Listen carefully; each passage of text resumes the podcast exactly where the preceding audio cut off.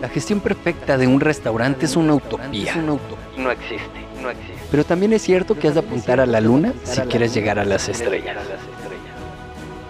Bienvenidos a Restaurante 10X, el podcast donde desarrollamos una visión total, global, 360, para lograr el éxito en tu restaurante. Y para ello contamos con más de 10 expertos del sector que van a traernos en cada uno de los episodios sus mejores herramientas, estrategias de marketing, gestión y servicio.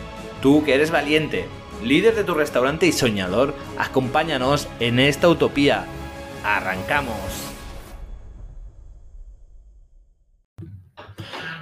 Bienvenidos a un nuevo episodio de Restaurante 10X, el podcast donde nos centramos en traerte cada día, cada episodio, las mejores herramientas para conseguir subir el nivel de tu restaurante, para potenciar tu restaurante, para conseguir aquellos objetivos que quieres lograr en tu restaurante. Y una de esas herramientas, la más importante, bajo mi punto de vista, eres tú tú mismo. Y por eso estamos trabajando esta serie de hábitos, estos episodios con Félix Chaqués sobre hábitos para hacernos mejor, vosotros y nosotros. Y hoy, siento mucho decirlo, pero tenemos que cerrar este ciclo. Vamos a hacer el último episodio, el que cierra todo este ciclo. Y vamos a empezar a, trabajar a partir de ahora en conseguir esos objetivos en el día a día.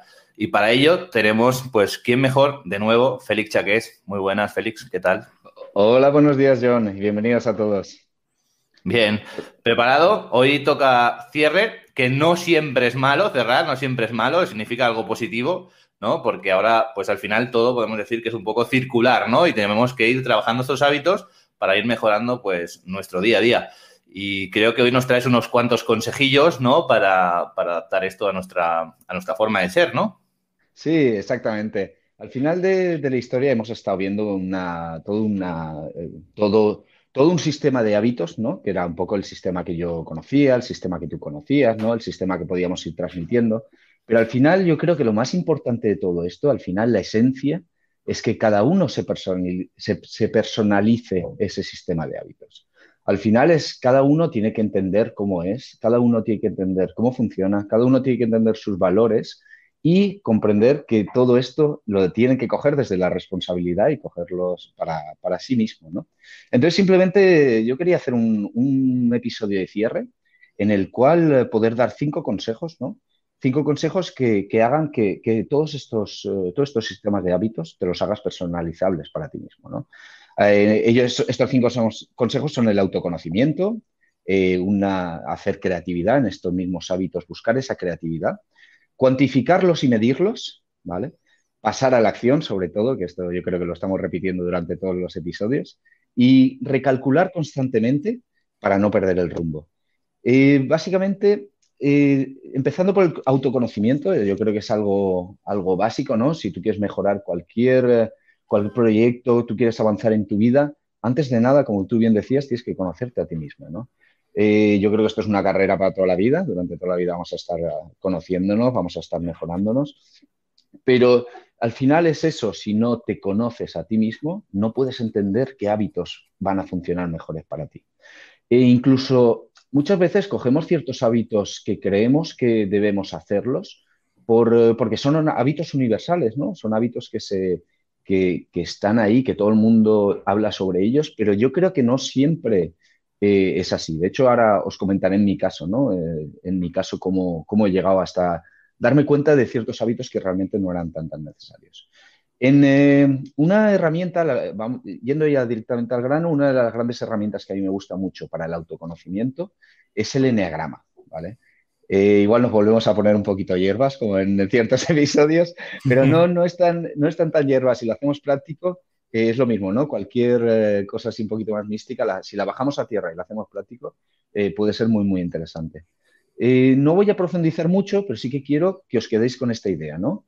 Son, eh, en el, el, Enneagrama nos explica que hay nueve tipos de personalidades, ¿vale? Eh, está el, que es muy organizado, el que quiere ayudar a todo el mundo, el que necesita demostrar una imagen personal hacia el resto de la gente, el que es más sensible, el, que es más sabio y que siempre está en el conocimiento. Bueno, hay toda una serie de personalidades. Entonces, te va explicando cada una de ellas qué, qué impedimentos y qué problemas suele tener a la hora de alcanzar sus objetivos, ¿no?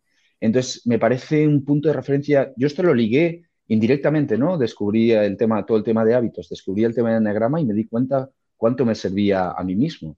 Porque al final el enneagrama o cualquier herramienta de autoconocimiento te vas, vas dando cuenta de cómo tú eres de manera inconsciente, ¿no? Muchas veces con ese, ese ego que hemos hablado en ciertos episodios de, meditación o, de, o demás. Y eh, al final de la historia, lo que nos viene a decir el enneagrama es que tú tienes, seguramente tú seas un tipo de personalidad, te centra otro tipo de personalidad y te descentra otro tipo de personalidad. Voy a hacerlo en mi caso para que sea algo muy directo y muy, muy ejemplo. Yo soy una persona muy sensible. Eh, me centro mucho siendo una persona muy organizada y me descentro mucho ayudando a los demás. Entonces, claro, este es un pequeño ejemplo de cómo yo puedo empezar a poner hábitos sobre mí mismo eh, si os fijáis, la gran mayoría de mis hábitos son hacia centrarme en ser organizado, en ser cuadriculado, en ser... ¿Por qué? Porque al ser una persona sensible, si yo no ejerce todo eso, al final me voy por las ramas, me voy a través de los sentimientos, me voy hacia muchos caminos que no me llevan hacia mis objetivos. En cambio, muchas veces también ponía ciertos hábitos o ciertas cosas para ayudar a los demás.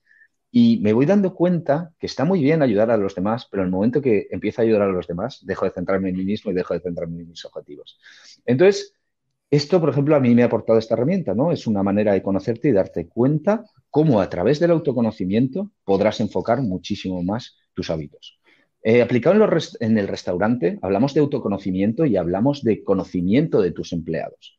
En, eh, cuánto importante en el personal es conocer cómo son las personalidades de cada una de las personas que te acompañan para poder aplicar ciertos hábitos en el restaurante, ¿no? Siempre hablamos de hábitos personales, hablamos de hábitos profesionales en el restaurante, en tu negocio. Yo creo que tu negocio como ente también tiene que tener ciertos hábitos para que el restaurante funcione. Entonces, ¿cómo, cuando tú conoces a, cierto, a tu personal, entiendes que tu personal no es exactamente igual. Cada uno de ellos tiene diferentes necesidades. Y si cada uno de ellos tiene diferentes necesidades, no puedes aplicarles el mismo sistema de trabajo o el mismo sistema o los mismos hábitos. No puedes pedirle a una persona que no tiende hacia la organización o que es más creativa que vaya hacia la organización. Es, eh, va en contra natura, ¿no? Entonces, ¿cuánto de importante es conocernos a nosotros? ¿Cuánto importante es conocer el resto de las personas para ser más empático y cuánto puede beneficiar eso en tu restaurante? ¿Vale? Otro, otro bueno, John, dime, cuenta un poquito cómo tú has vivido el autoconocimiento tuyo para luego poderlo aplicar en, tu negocio, en tus... Sí, yo creo que, es un punto muy importante conocerse uno mismo, porque, porque al final es clave, ¿no? Muchas veces nos pasamos la vida, pues algunos leyendo, otros no leen, pero mirando la tele, aprendiendo, estudiando, ¿no? Fijándonos en, en gente a la que admiramos y, y cada uno, y es verdad que, seguramente hay una fórmula detrás, ¿no? Que les acerca hacia el éxito, ¿no? Hablamos de hábitos y lo vinculo un poco en esta dirección, pero también cada uno es de una forma de ser, ¿no? Entonces, como tú dices siempre, no todo funciona a todo el mundo, ¿no? Entonces, me parece un punto clave, pues, eh, conocerse a uno mismo para luego saber qué cosas me van a funcionar, ¿no? Igual que cuando yo cuando enfoco, por ejemplo, la rentabilidad, la enfoco no desde un punto de vista eh, siempre el mismo, ¿no? De decir, pues mira, escandallos, inventarios, control de mercaderías, control de personal, porque cada uno tiene unas inquietudes y, cada uno tiene unos problemas diferentes y lo que intento buscar es esa estrategia que va a potenciar mucho más los resultados, ¿no? Y aquí influye en cómo es el negocio, influye también cómo es el propietario, porque un propietario que es muy desordenado, un propietario, pues quizás que, no lo sé, pues no le puedes pedir orden, ¿no? Que es eh, orden, hacer las cosas, pues primero esto, luego esto, luego esto, porque no te la vas a hacer. Entonces necesitas pedirle quizás menos, pero que sepas de alguna forma que nos va a dar los mismos resultados, ¿no? Buscar otros caminos, ¿no? Entonces, yo creo que, es clave. ¿Y cómo, cómo yo enfoco este punto, el autoconocimiento? Pues a título personal, yo creo que es a base de años te vas viendo y, nunca me había planteado desde un punto de vista teórico, como tú nos has planteado aquí, pero al final sí que es eso, ¿no? Es fijarte en lo que te descentra y en lo que te concentra y, mirar por uno mismo, pero no desde un punto de vista eh, egoísta, ¿no? Y también has planteado aquí un tema muy interesante que no voy a abrir ese melón ahora, que es sobre si el ayudar o no ayudar a los demás, ¿no? Pero al final es conocerse y saber, ostras, ¿qué me está frenando, no? e intentar sacar las cosas que me estaban frenando. yo voy a ser breve, pero por ejemplo, cuando yo empecé, yo siempre digo que soy muy introvertido, que aunque no lo parezca, ¿no? Cuando estoy por aquí, por estos lares, ¿no? Por estos podcasts y demás. Pero a mí no me... Yo odiaba, o sea, odiaba la restauración, odiaba ser... Empecé siendo cocinero y luego pasé a ser camarero y yo odiaba, o sea, lo odiaba. Y al final, ¿qué ha pasado? Porque he ido quitando aquellas cosas que realmente no me gustaban o, me frenaban, ¿no? Y las he ido apartando hasta acabar en la figura que soy ahora, pues un poco más una figura de consultor, de externo. ¿Por qué? Porque a mí me encanta, me apasiona el mundo de los restaurantes, me apasiona el mundo de la gestión, pero no me gusta estar en una cocina o no me gusta estar eh, en, una sala de cara al servicio. Y tampoco me gusta estar en el punto de vista administrativo, en una oficina, simplemente pues picando cosas y haciendo análisis, ¿no?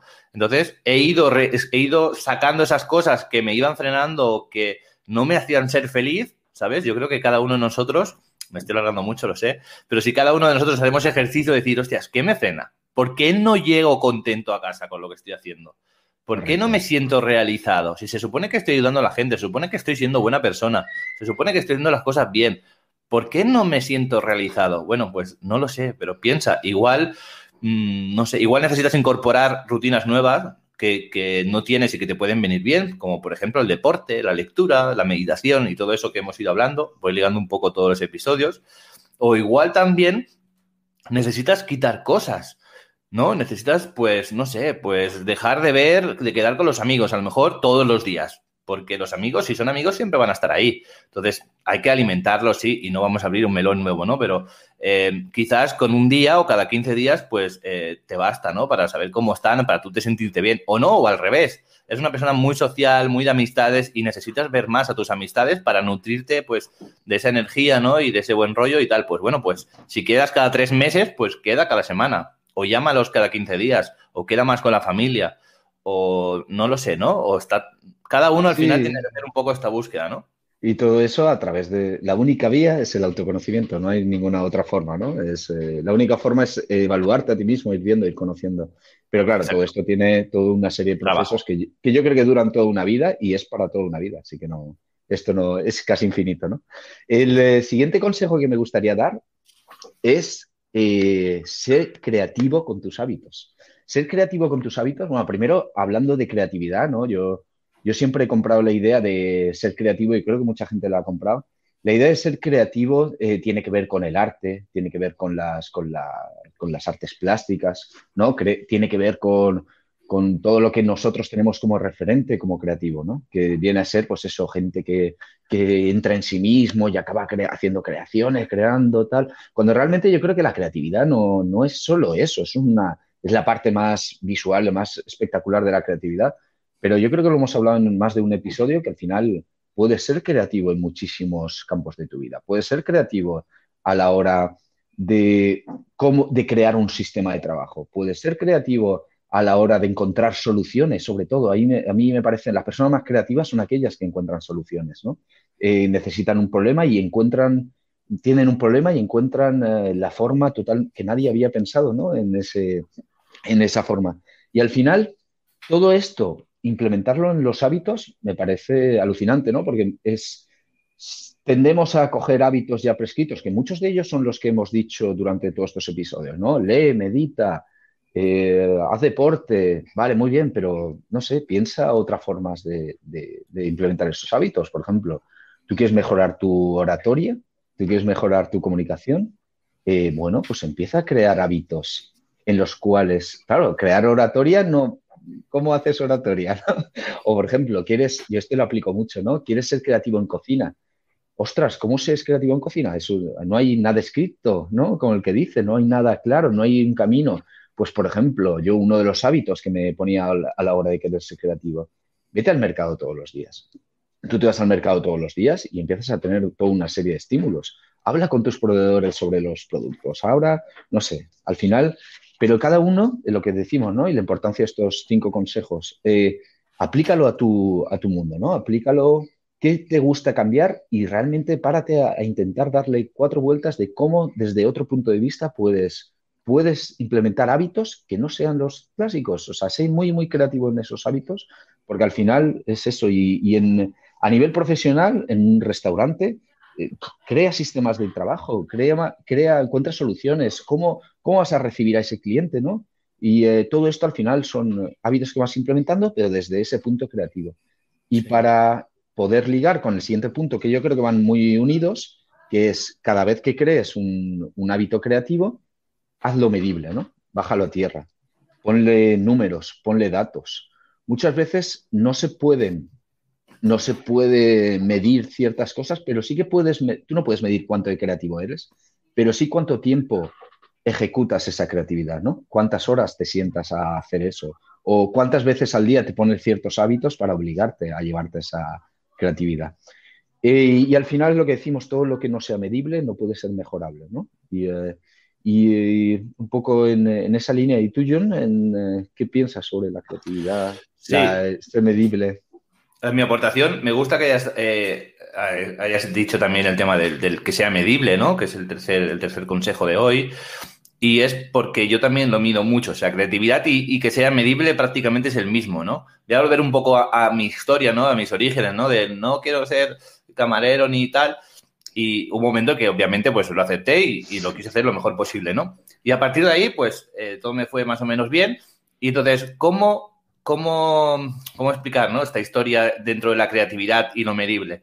Pues como yo quería prosperar, yo no quería haberme estancado ahí porque no era lo que me gustaba, había entrado solo mientras estudiaba, pues al final lo que hice fue ser creativo y yo voy a decir algo, o sea, ser creativo, como tú dices, no solo dibujar o la música, es de alguna forma romper los límites, pensar cómo hacer las cosas de forma diferente, porque a veces pensamos que vivimos en una sociedad, vivimos en una estructura y que todo se puede hacer de la misma forma y que no hay una salida. Joder, es que no me ascienden, joder, es que hago bien y no sé cuántos. Bueno, busca formas diferentes. En mi caso, yo, yo estaba en un restaurante y lo que hice fue conseguir, eh, como yo quería liberarme y quería poder hacer nuevos proyectos, pues lo que hice fue intentar buscar la manera de que el restaurante fuera rentable y que funcionara igual de bien como si yo no estuviera. Es decir, me liberé, conseguir que yo no, yo no me quedé sin trabajo, o sea, busqué la manera de yo quedarme sin trabajo, entre comillas, de que si yo no trabajara ningún día, el restaurante fuera rentable y fuera igual de bien, y yo estaba totalmente libre, o sea, me estaban pagando mi sueldo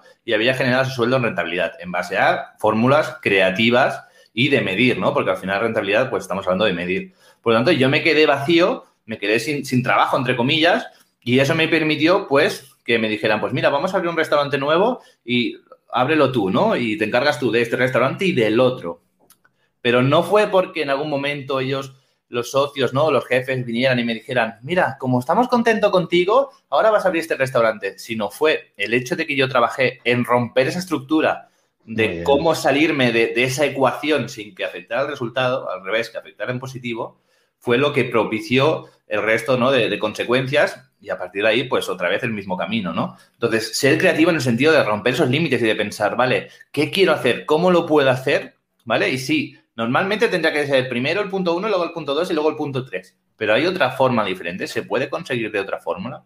Y entonces, trabajar en eso. Y esto, pues, eh, tiene que ser en base también a los resultados y a las mediciones, ¿no? Para poder mejorar y para saber que estás en el camino correcto, ¿no? Si no entras en el otro punto en el que eres creativo de forma desordenada, que creas muchas cosas, pero, pero no llegas a ningún punto. Entonces, creas, creas, creas, pero si no llegas a ningún sitio, pues al final, pues vale, sí, eres creativo, pero una creatividad vacía, ¿no? Por decirlo de alguna forma. Sí, aquí ahora me viene un montón de, un montón de casos a la cabeza, sobre todo hablando en cocina, eh, como tú dices primero que hay que romper la estructura, ¿no? Eso, ser creativo a la hora de, preparar las elaboraciones en, cocina. Eh, muchas veces pensamos que esto, eh, hacemos primero esto y esto y esto porque siempre se ha hecho así, ¿no? Yo creo que eso lo comentabas tú muchas veces. Y cómo rompiendo eso puedes llegar a hacerlo. Yo, por ejemplo, otra forma de ser creativo también eh, yo estaba trabajando de cocinero eh, y hacía elaboraciones desde las 6 de la mañana hasta las 11 de la noche y no hacía el servicio dentro del mismo restaurante. Pues cómo le pedí a mi jefe de poder ir los domingos simplemente al servicio, que era mi día libre, a ver cómo funcionaba. Y eso poco a poco ya hacía que yo iba creando esa necesidad, ¿no? Y en el momento que yo tenía mi día libre y simplemente iba dos horas a ver el servicio, a ver cómo funcionaba como tal, yo ya estaba creando un nuevo puesto, ya estaba creando una serie de habilidades para poder entrar, ¿no? Entonces, Exactamente. son esos, esos pequeños hábitos. Y luego ya, y también, eh, cómo respecto a las personalidades del enneagrama, cómo cada una de ellas tiene diferentes formas de ser creativo. Me ha gustado mucho en, eh, en, el caso mío, por ejemplo, cómo llegar a la creatividad. Yo llego, mi personalidad hace que llegue a la creatividad desde el orden, desde la disciplina, cuando igual otro tipo de persona necesita llegar a esa creatividad desde otro punto de vista, ¿no? Igual desde más, desde el caos, la gente que vive, ¿no? Pero bueno, eso cada uno tiene que ir haciendo y sobre todo, sí. ligando con el siguiente punto, experimentando. O sea, no hay, no puede haber otra forma, ¿no? ¿Cuántas veces nos quedamos en esa teoría, nos quedamos en, en, en, es, en esos uh, casos posibles, cuando realmente lo que hay que hacer es hacer, hacer, hacer, hacer. Eh, eh, yo muchas veces cuando planteo, cuando planteo platos o, o, estoy creando nuevos platos y estoy pensando, muchas veces me quedo por mi personalidad justamente, ¿no? Por mi personalidad me quedo mucho en esas teorías y lo tengo todo escrito y ahí todo, y mil croquis y mil tal y mil, y luego cuando de repente empiezo a aterrizarlo a tierra, empiezo a hacerlo, me doy cuenta que todo eso si lo hubiese ejecutado tres semanas antes ya estaría eh, me hubiese dado cuenta de ciertas cosas, ¿no? Entonces, lo mismo, que cada uno se centre en cómo, cómo le funciona, pero que ejecute, ejecute, que pruebe, que pruebe. A la hora de implementar nuevos hábitos, ejecuta, ejecuta. Volvamos a episodios anteriores. No intentes aprender inglés, no intentes aprender inglés si no es necesario. Todos nos planteamos ese hábito, tenemos que aprender inglés. Bueno, bueno, depende, pruébalo empieza a hacerlo. Igual te das cuenta que, que, ni siquiera disfrutas, ni siquiera te hace falta, o, o, de repente te das cuenta que te gusta más el francés porque profesionalmente te interesa más. Bueno, la cuestión es esa, ¿no? Eh, que hay que ejecutar, hay que probar, porque al final te, acorta muchos los, eh, cuando empiezas a hacer hábitos. Yo, yo igual, de, actualmente yo creo que tengo como 13 hábitos clave que sigo haciendo prácticamente todos los días, pero para hacer esos 13 he tenido que descartar eh, 45. Y eso es lo que digo, experimenta y descarta, descarta mucho. Todo lo que veas que no te hila, que no te funciona, que no te sirve, aunque sea un hábito universal que a todo el mundo le funciona, pues descártalo, no pasa nada, pero pruébalo, ejecútalo, prueba, prueba, prueba. Sí. Y no sé si quieres aportar algo más sobre este punto, Sí. pero yo ya me iría... Dime, dime. Que, pues, bueno, si quieres acaba y luego, luego hago mi aportación, ¿eh? puedo esperar. ¿eh? Sí, no, básicamente ya nos íbamos ya prácticamente hacia el último punto, ¿no? Que es, eh, al igual que es experimenta y descarta, revisa y redirecciona, ¿no? Eh, esto nos vamos mucho al segundo episodio, nos vamos hacia los puntos de control, nos vamos, este es, ya es el último consejo, ¿no? Eh, nos vamos hacia los chequeos semanales, hacia los chequeos mensuales, lo mismo, sé creativo, yo qué sé, si te, a ti te, te, cuadra más chequearlo cada cuatro días, chequealo. Yo, por ejemplo, en eso sí que vi una, un punto de creatividad, ¿no? Cuando me di cuenta y experimenté, probé y descarté muchas otras cosas que me servía mucho más chequear cada tres meses, por ejemplo, mis hábitos, mis objetivos, cómo iba mi, mi marcha, ¿no? Y al final es eso, créate ciertos puntos de control en el que tú puedas revisar todo y redirecciona. Sobre todo, no te bloquees, no te sientas culpable por redireccionar. No pienses que hasta ese momento lo estabas haciendo mal, sino cada vez que redireccionas lo vas llevando cada vez más hacia tu objetivo, hacia tu, tu equilibrio, desde el autoconocimiento, desde la creatividad, desde la, la, medición, desde todos los puntos, pero redirecciona, redirecciona y cambia el sistema las veces que haga falta, cambia los hábitos la, las veces que haga falta. Y te darás cuenta que igual al, al, X tiempo vuelves sobre el mismo punto, pero no pasa nada. Has ido experimentando todos esos redic, redic, redic, no me sale, redireccionar. Sí, exacto. Así es. Para acabar llegando a un punto definitivo y, y, va a ser así toda la vida y no, no hay, yo creo que no hay sí. ningún problema en eso. Así que yo quería comentar, esto... quería compartir también de nuevo una experiencia. Hoy estoy, hoy estoy muy experiencial. Un, eh, día, un día debería hacerte yo una entrevista a ti, Exacto. para que tú saques todo lo que... Cuando quieras. No, hablando sobre el tema de la experiencia, ¿no? Y del probar y de experimentar, ¿no? Incluso también con lo del revisar y redireccionar y demás. Eh, y hay diferentes formas de ser creativo, como tú dices. Yo voy a poner un ejemplo, ¿no? También muy personal. Eh, yo, te, yo, tengo una, un, no un alter ego, ¿no? Pero tengo un compañero, ¿no? Que, que, prácticamente es como un yo, pero más enfocado a la cocina, ¿no? Él era más enfocado a la cocina y yo más a la sala y a la gestión. Y hemos trabajado juntos prácticamente hasta hace eh, un año y medio, dos, ¿no? Íbamos siempre de la mano, ¿no? Hacemos equipo. Y, y los dos hemos enfrentado los mismos retos. Eh, la verdad que los mismos retos. Y cada uno era de una forma diferente, ¿no? Y yo creo que ninguna, o sea, quiero dar a entender con este ejemplo que no hay una forma buena o mala de hacerla y todo tiene sus cosas buenas y sus cosas malas. Él era una persona, él es una persona súper organizada, yo la admiro súper organizada, súper ordenada. ¿Que habría que abrir a lo mejor un restaurante? Eh, pues, o sea, igual tardaba un mes en tener todo, pero lo tenía todo, los escándalos, los inventarios, los horarios, todo cuadriculado, media hora aquí, media hora allí, cinco minutos, esto me dura tanto, o sea, todo súper estructurado, o sea, nunca fallaba, nunca fallaba, nunca. Y yo soy al revés, yo soy más creativo, caótico, o sea, yo me tiro la piscina y luego resuelvo la papeleta, ¿no? Yo salto y luego ya veo cómo salgo, ¿no? Entonces, ¿qué quiere decir? Que yo de primeras siempre fallo en mucho, fallo mucho y luego voy arreglando. O sea, yo salto y luego voy arreglando, voy tapando los agujeros, tal, tal, hasta que llego al equilibrio. Y entonces puedes decir, bueno, su forma de ser es más, es más positiva que, la mía, ¿no? Pero claro, ¿qué pasaba en la práctica? Pues como digo, siempre hay cosas buenas y cosas malas. Cuando habría que eh, preparar un proyecto, pues, eh, por ejemplo, abrimos un restaurante en, en Menorca y yo me fui con los ojos cerrados, vale, abrámoslo. Y él fue o sea, aceptó el reto como tres o cuatro meses después de que yo fuera, ¿no? Entonces, claro, quizás si yo no hubiera ido, no hubiera tirado hacia adelante, no hubiera tirado a la piscina y venga, va, nos tiramos y ya veremos cómo lo hacemos, ¿no? No habría salido ese proyecto. Entonces, a veces, ¿sabes? Todo tiene sus cosas buenas y sus cosas malas. Cuando eres muy metódico está bien porque no fallas, pero también ralentizas luego todo porque hasta que no lo tienes todo a la perfección no lo haces. Y de la otra forma, pues igual tienes capacidad de crecer, ¿no? Y luego, pues al final también lo acabas eh, estructurando, ¿no? Porque yo soy una persona estructurada y ordenada. Pero de primera soy de tirarme a la piscina. No me hace falta tener el bañador, eh, la toalla, todo preparado, revisarlo. Me tiro y luego ya, ya veo cómo me seco, ¿no? Cómo salgo. Y entonces quería plantear un poco estos diferentes puntos de vista, ¿no? Porque creo que ni o sea, al final la perfección es la suma de los dos, ¿no? En nuestro caso, pero que no hay una persona o una forma de ser que sea más perfecto, ni el que es más cuadriculado, ni el que lo es menos, ni el que es lo más creativo. Lo importante de todo esto es que aunque te tires a la piscina, que luego seas capaz de, como tú has dicho, de medir, de revisar, de redireccionar si te equivocas, ¿no? Y de ir encontrándote un poco este punto. Aquí cada uno, pues, tiene que ser consciente de si está más a gusto en su zona de confort o si está más a gusto fuera de la zona de confort, ¿no? Y a qué nivel pues va saliendo, ¿no? Si va sumando una patita o si directamente sale y se afronta al mundo.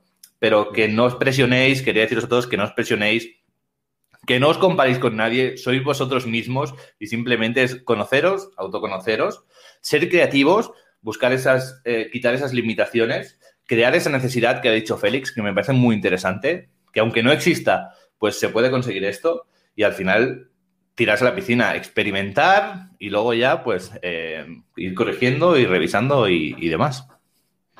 Yo creo que ya acabas de hacer el cierre perfecto, así que yo me doy ya por... por sí. Me doy por felicidad.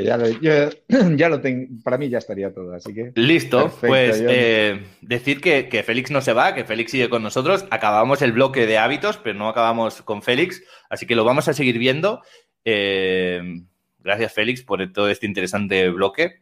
Muchas gracias a ti, John, y gracias a todos, gracias a todos los, oyentes que al final han ido conformando también eh, esta serie de hábitos. Este, yo creo que este último episodio es la conclusión de todos los comentarios que iba recibiendo, ¿no? Y de cómo cada uno de ellos me iba explicando su forma de verlo, es lo que te hace reflexionar también y decir, vale, pues es que es verdad, cada uno tiene que ajustarlo a su medida y a su manera. Así que por mí.